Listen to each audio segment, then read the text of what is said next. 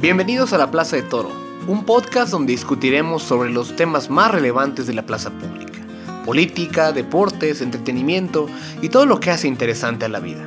El día de hoy platicaremos sobre la realidad del servicio doméstico en México.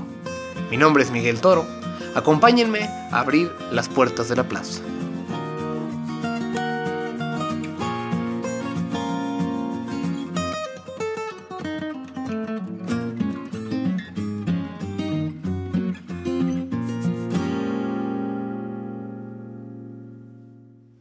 Doña Adela Pérez era una señora de Coajimalpa en la Ciudad de México que hacía las labores de limpieza y cocina con mi abuela paterna a mediados de los 80. Cuando yo nací, ella se fue a trabajar a casa de mis padres, donde haría estas labores, pero también ayudaría a mi madre a cuidar a un escuincle inquieto y chillón como yo. Doña Adela me llevaba cargado por las escaleras del edificio donde vivíamos y me ponía la música del ratón vaquero de Cricri una y otra vez. Doña Adela era cálida, honesta, tenía buen sazón y en general era muy buena persona. Esas cualidades la llevaron a poner un negocio de comida con gente de su familia y dejar de trabajar en mi casa. Yo siempre fui su niño y aunque ya no trabajaba con nosotros, siempre se acordaba de mí y hasta recuerdo que me mandó una loción polo verde cuando cumplí 18 años. Hace algunos años ella falleció. Desconozco cuál fue la causa exacta, puesto que esto sucedió varios años después de que dejó de trabajar con nosotros. La última vez que la vi fue en mayo de 2006, cuando nos encontramos en un hospital. Ella iba a hacerse unos análisis acompañada de sus hijos y yo iba a checarme una lesión de rodilla que había tenido por jugar fútbol en la escuela. Ya para entonces tenía un tiempo sin trabajar en mi casa, pero pese a ello me dio mucho gusto verla en ese momento. Y ahora siempre la recordaré con gran aprecio.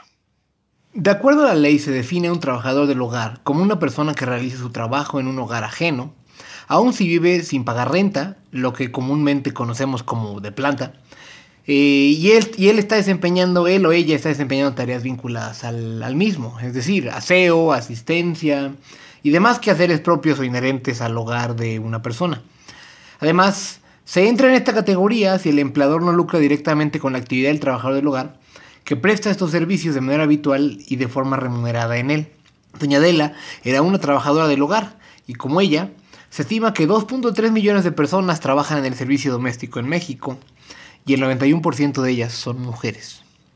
El día de hoy vamos a platicar este tema tratando de ponerlo en la perspectiva y hablando de su realidad. Para ello, tengo el gusto de recibir a Marta Cebollada, profesora del ITAM, que ha investigado sobre el tema. Bueno, soy Marta Cebollada, soy la coordinadora académica del Departamento de Ciencia Política del ITAM eh, y profesora de materias de licenciatura y de maestría. Y bueno, pues tengo una maestría en políticas públicas por Flaxo, donde realicé mi trabajo de investigación sobre la formalización del trabajo del hogar remunerado en México. Marta, bienvenida a la Plaza de Toro. Muchísimas gracias, Miguel. Bueno, eh, Marta, platícanos del servicio doméstico en México. Creo que este tema es uno que todo el mundo ubica, porque siento que es algo que hemos heredado desde hace décadas, si no es que siglos en México, pero me parece que debe estar lleno de malos entendidos.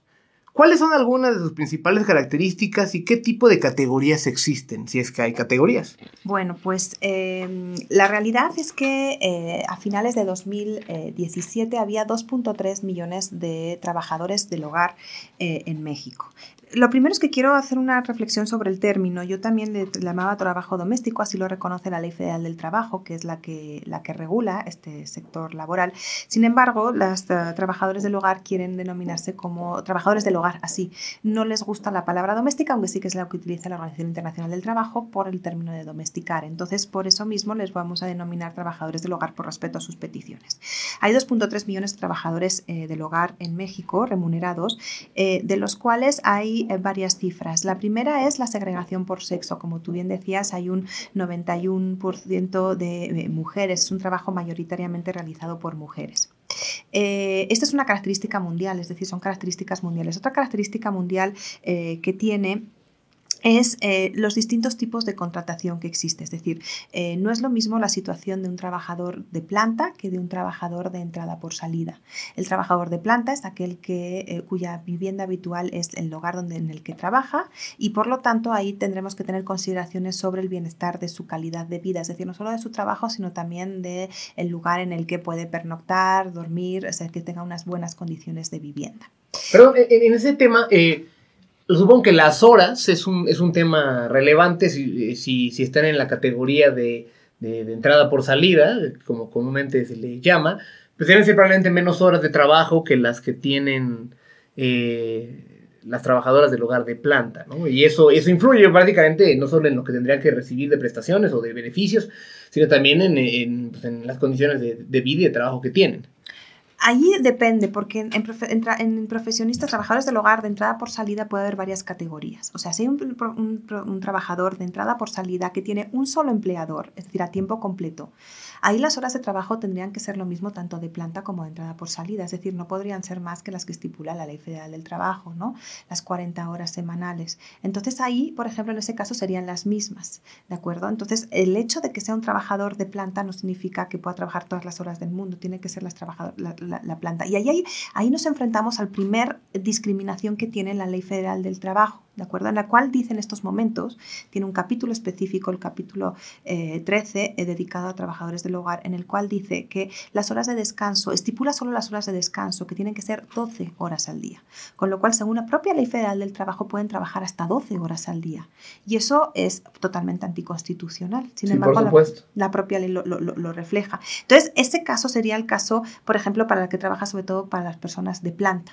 Pero en cualquier caso, tanto de planta como de entrada por salida, con un solo empleador de tiempo completo tendrían que ser las 40 horas. Otra cosa diferente es el trabajador de entrada por salida, pero que tiene varios patrones o varios empleadores, en los cuales trabaja determinado número de horas a la semana. Entonces, tres horas lunes, miércoles y viernes en una casa, más dos martes y jueves, más, o sea, con distintas horas y empleadores. Ahí sí es diferente porque la forma de cotización sería completamente diferente, que es otra de las cosas que se está solicitando. Y esto nos, nos lleva a hablar del tema de la cotización. Es decir, el gran problema que tiene México es que si bien para todos los trabajadores, según la Ley Federal del Trabajo, la cotización sería obligatoria, es decir, todos los asalariados tendrían que estar registrados y dados de alta ante el Seguro Social cuando... este es lo que te manda la ley. La realidad es que el 60% de los trabajadores asalariados en México están en la informalidad. Bueno, los trabajadores en México asalariados y no trabajan en la informalidad. En el caso de los trabajadores del hogar, esta cifra se eleva al 97%, 97.5%, es decir, de cada 100 trabajadores del hogar, solo 2.5 son formales, es decir, están dados de alta ante el Seguro Social. Esto nos lleva, ¿por qué es la causa? ¿Cuál es la causa de todo esto? Hay causas culturales, pero desde el punto de vista legal es que en México dar de alta al trabajador del hogar es una figura por ley voluntaria, es decir, depende de la voluntariedad del patrón, además que no del trabajador darlos de alta. Esto hace que no haya una cultura de darlos de alta. Entonces, lo que se exige es que se vuelva obligatoria la formalización del trabajador del hogar. Y allí, al dar de alta de manera obligatoria al trabajador del hogar, lo que se pide es que haya distintas formas de cotización. Una que sea dar de alta a los trabajadores, a los empleadores y a los trabajadores que solo tienen un trabajador, es decir, que el patrón dé de alta a un único trabajador que tiene pero que también haya formas en las cuales tú puedas dar de alta a distintos trabajadores. Es decir, si yo soy patrón, tengo un trabajador que viene tres días por semana, cuatro horas, que pueda darlo de alta eh, por, por, el tiempo que trabaja. Por esa fracción. Exacto. Y que otro empleador, el, al cual también o sea, el mismo trabajador trabaja para otro patrón, ese patrón de, alta por las horas que trabaja. Y haya como una especie de bolsa del, em, del trabajador en el cual cada patrón cotice por las horas que trabaja eh, eh, en su casa y el empleador cotice por el conjunto de las mismas. Es decir, se le sumen las cotizaciones de distinto empleador, cosa que pues no es nada poco común. Quiero decir, en Argentina se hace, en España se hace. Entonces, esto es algo que eh, tiene que ser, eh, pues en México no entiendo por qué no podría, no podría hacerlo. Em, lo platicabas hace unos minutos, pero eh, entiendo que uno de los principales problemas del trabajo doméstico en México es la informalidad del mismo. A ver, si somos estrictos, la gran mayoría de las empresas en el país son informales, ya que las personas están contratadas sin seguridad social o las empresas eluden o evaden impuestos de diversas formas. Em, pero un sector que está particularmente desprotegido es el del trabajo del hogar. Mencionabas los porcentajes en México, eh, donde tenemos arriba el 90% de las personas de manera informal, eh, pero me gustaría ver cómo se compara esto con países similares como los de América Latina. En Argentina o en Uruguay, eh, los gobiernos hicieron unas reformas a las leyes que afectaban al trabajo del hogar. Lo interesante de este caso es que esas reformas se hicieron a través de métodos de negociación colectiva con sindicatos de trabajadores y trabajadoras y también con asociaciones de empleadores y empleadoras. Esto llevó a una eh, mejora de las situaciones de trabajo que les permitió firmar el convenio y ratificar el convenio 189 de la OIT, pero también esa negociación colectiva llevó a negociar no solo las horas de trabajo y las condiciones, sino también la subida de los salarios mínimos. Esto resultó en que se incrementaron muchísimo los porcentajes de formalización laboral de este sector y además subieron sus salarios mínimos. Siguiendo con el ejemplo de la negociación colectiva en Uruguay, si quisiésemos trasladar esto al caso mexicano, em, existe ya en México un sindicato de trabajadores y trabajadoras del hogar. Es un sindicato nacional que tuvo su toma de nota en el 2016. Desde luego tiene poca visibilidad también porque tiene muy pocos medios es independiente de las grandes centrales sindicales y esto bueno pues hace que, no, sea mucha gente y también porque hay muy poca cultura dentro del sector como para eh, hacer este tipo de sindicatos. Como digo, es un sindicato independiente y eso pues tiene sus ventajas, pero también sus eh, inconvenientes en el caso de que bueno pues tienen menos medios y por lo tanto menos visibilidad. Y si bien el gobierno sí les ha dado la toma de nota, no se les ha tomado en cuenta ni se ha iniciado ningún tipo de procedimiento de negociación colectiva. Algo muy significativo es que en la CONASAMI, la Comisión Nacional del Salario Mínimo, no ha fijado un salario mínimo especial para este sector, cuando la Ley Federal del Trabajo en uno de sus artículos dice que tienen que fijar un salario mínimo específico para el sector del trabajo del hogar que en la ley se denomina trabajo doméstico. Eh, esto no ha sucedido y esto nos habla de una falta de sensibilidad de todos, de varios ejecutivos y de muchísimos sexenios para establecer mecanismos de negociación colectiva y fomentar la sindicalización de, esta, eh, de este sector profesional. Una cosa que sí falta en México sería el reconocimiento oficial de una asociación de empleadores que represente a los empleadores y empleadoras de, de trabajo del hogar en México. Estábamos hablando de la comparación con países de América Latina em, y tocaste brevemente en la primera pregunta el convenio de la OIT que aplica a todos los países, ¿no? Pero una de las cosas que recuerdo de mis años viviendo en Estados Unidos es que contratar servicios de limpieza para las casas o departamentos era sumamente costoso. Recuerdo que varios amigos de la maestría contrataban muy de vez en cuando a unas personas que venían a hacer una gran limpieza de su departamento por un coste alrededor de como 120 dólares por, por cuatro horas. Pero más allá de entender que los salarios en Estados Unidos son mucho más elevados que en México, indistintamente de qué industria se trate, desconozco cómo, cómo sea la situación del trabajo doméstico en, países más avanzados. No sé si en los datos que has consultado haya información para países desarrollados. Eh, por ejemplo, me, me gustaría saber cómo es la situación en un país como España está mucho mejor regulado este tema, regulado este tema, perdón, y este, pues qué pasos ellos ya dieron que nosotros aún tenemos que dar. Eh, pues em, hay que decir que, que México es uno de los pocos países que no tiene regulada regulado el trabajo del hogar remunerado.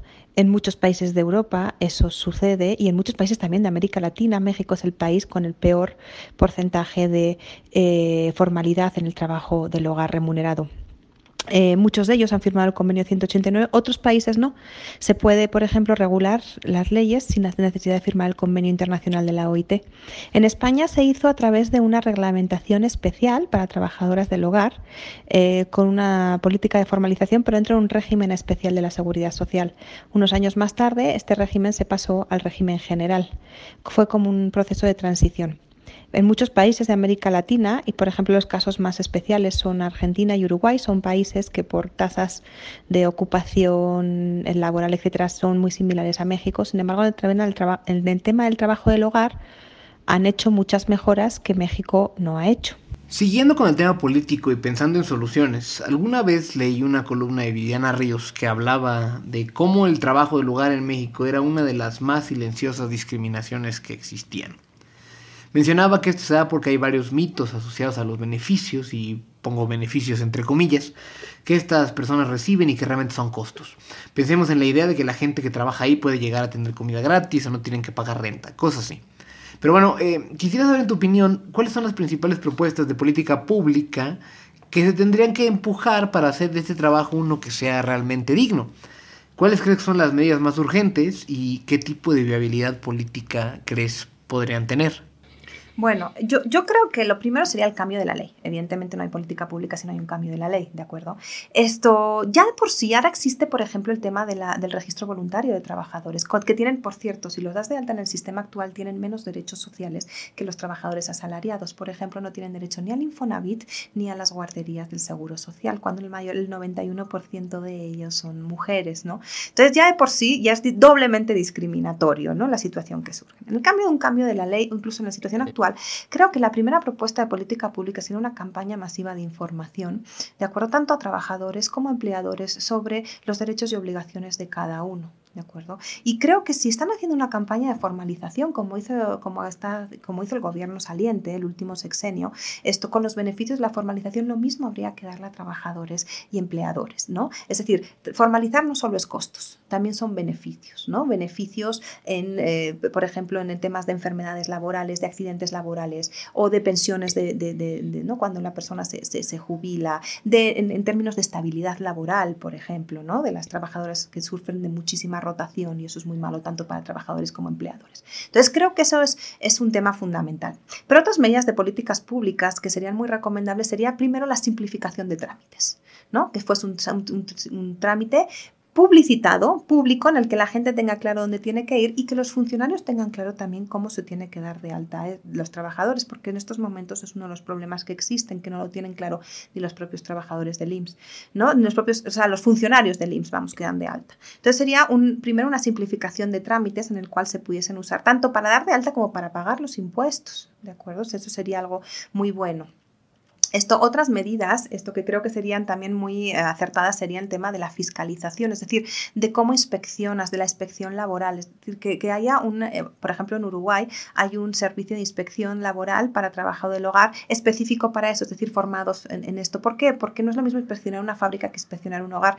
Ahí nos dice, por ejemplo, eh, algunos argumentos que hemos tenido el Poder Ejecutivo es no puedes inspeccionar un hogar porque estarías violando la, la intimidad del hogar. Sin embargo, esto sí se hace en Uruguay y en otros países. Es decir, tú inspeccionas en la entrada del domicilio y en la entrada del domicilio sin ingresar. Esto puedes pedir eh, los documentos que acrediten la relación laboral, el pago, etc. Y ya con orden judicial igual podrías entrar a la casa. ¿De acuerdo? Esto, si no te lo quieren dar en la entrada, pues ya los citas en las dependencias eh, laborales, ¿no? De la, entonces, o sea, sí sería posible y tener una inspección de trabajo, por ejemplo, sería, reduciría enormemente, por ejemplo, el porcentaje de formalización o de discriminación que sufren muchas veces eh, estos eh, trabajadores. Otra medida de, de, política pública sería fomentar la negociación colectiva, ¿no? Para mejorar sus condiciones, es decir, establecer mecanismos de diálogo entre gobierno, sindicato y conseguir también una asociación de empleadores, ¿no? Que esto a veces es una cosa complicada, pero que estoy segura que se podría dar de la mano a lo mejor de algunos de los eh, sindicatos empresariales o las asociaciones empresariales que, que podrían representar a los, a los empleadores. ¿no? Entonces, eh, creo que eso sería unas buenas medidas de política pública. Sobre todo para mí es fundamental también el tema de las campañas, esto de las campañas de información. Y creo que también desde otra medida es el punto de vista de estadísticas. Hay pocas estadísticas que nos reflejen cuál es la situación, por ejemplo, de cuántos trabajadores de planta, cuántos trabajadores de entrada por salida, sus condiciones laborales, etcétera. Entonces, también conocer mejor el sector nos ayudaría a regular de una manera mucho más eh, apropiada. Pero desde luego, o sea, lo primero, si ahora ya priorizando el cambio de la ley, la publicitación de los, de, de, del cambio de la ley, de la publicitar los beneficios de la formalización, simplificar trámites y por último, porque entiendo que sería lo más complejo, sería la fiscalización.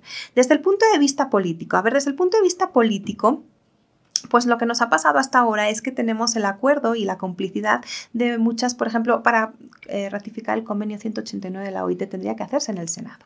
Entonces, lo que hemos tenido es como el acuerdo de muchas senadoras, senadoras de diferentes bancadas, que entre sí se ponen de acuerdo, pero no pueden esto, digamos, eh, convencer a sus, a sus bancadas, ¿no? Entonces, yo creo que la primera cosa política sería esto, convencer al, al Poder Legislativo para la ratificación, y la otra, pues, es eh, hacer realmente un estudio de, de capacitación financiera. Por ejemplo, allí hay, por ejemplo, propuestas de este sexenio, la Secretaría de Trabajo, en el cual dicen, bueno, no formalicemos toda la vez, empecemos a formalizar a aquellos trabajadores con un solo empleador, que trabajan más de 48 horas, que tienen, perdón, más de 40 horas, o sea, que tienen jornadas completas, por decirlo así, y que co cobran eh, por encima de tres salarios mínimos, por ejemplo, ¿no? Entonces vayamos poco a poco.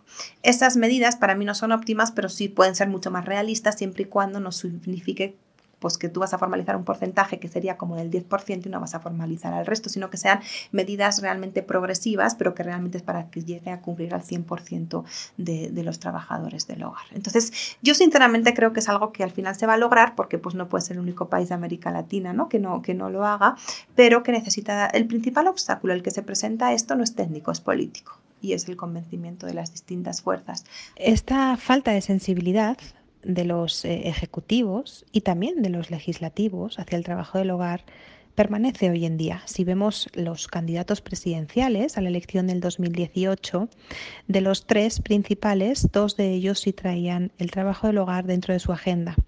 Desgraciadamente el que no lo traía es el candidato ganador. Andrés Manuel López Obrador no trae específico en su agenda, o por lo menos en sus promesas de campaña, la regularización de este sector laboral, ni su formalización, ni la eliminación de la discriminación que sufre en la ley. Sí lo traían, sin embargo, José Antonio Mit lo trajo desde un principio, con mucho, una alta incredulidad ¿no? por su parte y desconfianza, ya que fue secretario de Hacienda y no hizo las reformas fiscales que hubiesen ayudado a la mejora de este sector laboral. Y también por parte de Ricardo Anaya, él sí no lo traía y, al, inicio de la campaña y al poquito de iniciar sí lo, lo subió a su campaña esto, eh, esto nos habla de una falta de sensibilidad. Los, tanto el candidato, los dos candidatos lo traían, tanto el del PRI como el del PAN, son gobiernos ejecutivos que ya han estado en, en, en el poder y, y, que, no, que no han hecho nada al respecto. Esto es preocupante y más si tenemos en cuenta que el próximo ejecutivo tampoco lo trae en, el, en, el, en estos momentos en el radar eh, y tiene la mayoría del poder legislativo. Recordemos que esto podría ser eh, impulsado desde el poder legislativo a través de la ratificación del convenio 189 por parte del Senado mexicano, en el que Morena tiene minoría, tiene mayoría, perdón. Sin embargo, no, tiene, pues parece ser la iniciativa o la inclusión de este tema dentro de su agenda política, con lo cual, pues las perspectivas esto, pues no son tan positivas como, como uno esperaría en estos momentos, en el 2018, cuando México, recordemos, es el país con la peor tasa de formalización del trabajo del hogar remunerado en México, detrás de países como Nicaragua o El Salvador.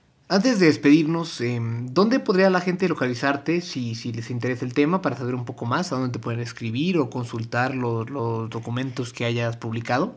Para saber más del tema, esto me pueden contactar a través de mi correo en el ITAM, es marta.cebollada.itam.mx.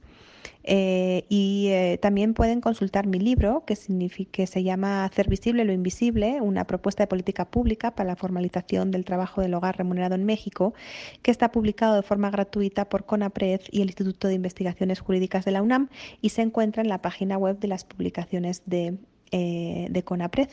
Eh, con esto pueden saber más del tema y si les interesa yo también les puedo dar mucha bibliografía. Marta, muchas gracias por, por, estar con nosotros y explicarnos de manera tan clara la realidad del servicio de las trabajadoras y trabajadores del hogar en México. Eh, te agradezco mucho por estar con nosotros. Pues muchas gracias a ti, Miguel. La verdad es que creo que para que las cosas cambien lo que se necesita es que este tema esté en la agenda política y para que este tema esté en la agenda política seguramente tiene que estar en la agenda ciudadana, ¿no? Entonces, esto, pues intervenciones como la que me permites nos ayuda a posicionar este tema que es sumamente importante. Muchísimas gracias a ti. Gracias, querida Marta. Fue un placer. Con esto hemos llegado al final de este episodio, que esperamos haya sido de su agrado. Agradezco que nos ayuden a llegar a más personas al compartir este podcast en Facebook, Twitter y sus demás redes sociales. Recuerden que pueden suscribirse al podcast en el app de Podbean. Para cualquier cosa me pueden encontrar en Twitter en arroba Miguel Ángel Toro. Muchas gracias por escucharnos. Mi nombre es Miguel Toro y es momento de cerrar las puertas de la plaza.